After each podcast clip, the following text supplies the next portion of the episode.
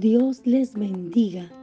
Te habla su hermana Juliana Díaz de Fuentes en este su programa Vasijas de Honra, un programa conforme a la palabra de Dios. Y dice su palabra en Abacú 3, 17, 18.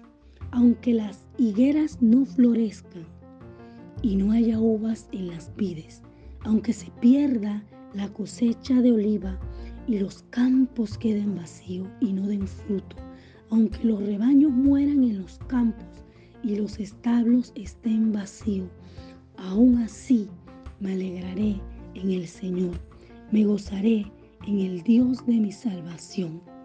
El fracaso de la cosecha y la muerte de los rebaños devastarían a Judá. Sin embargo, Abacú afirmó que aún en medio de la hambruna, se recogería en el Señor. Las circunstancias no controlaban los sentimientos de Abacú, sino la fe en la capacidad de Dios para darle fortaleza cuando nada tenga sentido para nosotros y cuando los problemas aparezcan, sean más grandes que de lo que podemos soportar. Recordemos que Dios nos fortalece y apartemos la mirada de la situación para que pongamos nuestra confianza en el Señor y podamos descansar que aún sabiendo que a pesar de las malas circunstancias, Dios está obrando a nuestro favor. La bendición de Dios va más allá de lo material. La bendición de Dios nos lleva a vivir en plenitud. Recordemos que aunque todo parezca derrumbarse, Dios es experto en restaurar en tiempos difíciles. Solo debemos confiar en el Creador.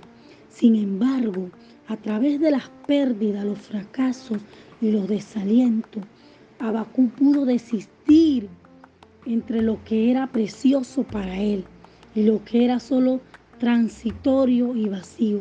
Y llegó al punto de poder decir sinceramente que aún si todo alrededor fracasara y fallara, todavía Abacú se regocijaría en Dios.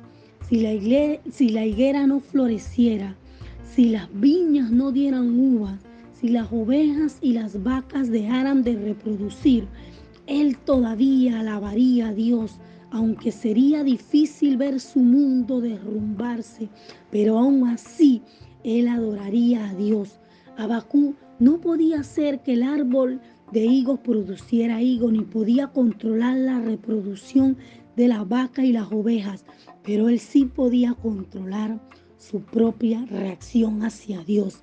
Y él escogió alabar a Dios, como hemos escogido también nosotros alabar al Dios Todopoderoso.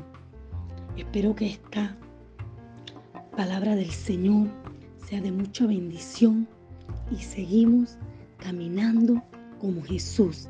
Bendiciones.